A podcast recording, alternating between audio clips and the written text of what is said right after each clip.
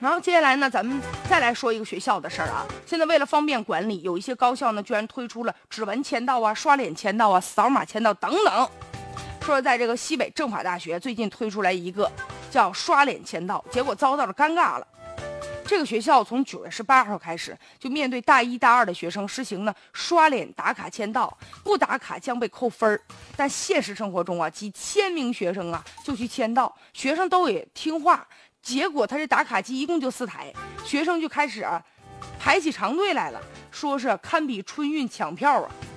学生调侃说：“我们晨读五分钟，打卡需要两个小时。”学校的官微呢也发布通告了，说这新的打卡方式确实存在不足，所以从九十九号开始啊，将要恢复原来的管理的办法。你说执行了一天，这种新办法就被淘汰了。很多网友开玩笑说：“您这是刷脸呢，还是打脸呢？”最明显的就是几千个学生，你一共才四台打卡机。说这事儿你没实行这规定之前，你也能想到啊。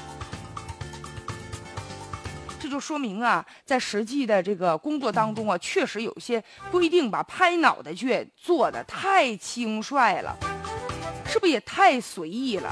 大学生啊，晨读啊，晨练呢，难道真的需要还打一下卡吗？对于大学生的这个管理啊，确实存在一定的争议性，是吧？你比如就拿点名来说，就这些年有些学生也确实不愿意上学校上课去，经常就逃课，所以有些大学教授就想出各种办法了啊，比如说什么指纹打卡机，什么对照照片的，还有声音识别的，哎呦，还过去是点名签到，现如今呢也跟高科技结合了，刷脸。时代不同了，方法不一样了，但是核心内容还是一个，就把学生啊拉回到课堂，好好上课，行不行？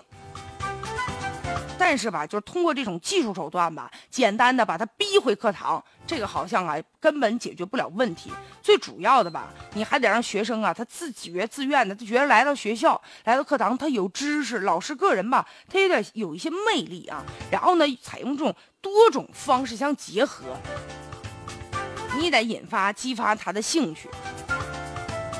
学生自己也得知道啊，你作为一个成年人是吧？都上了大学了，得对自己自身的行为负责任。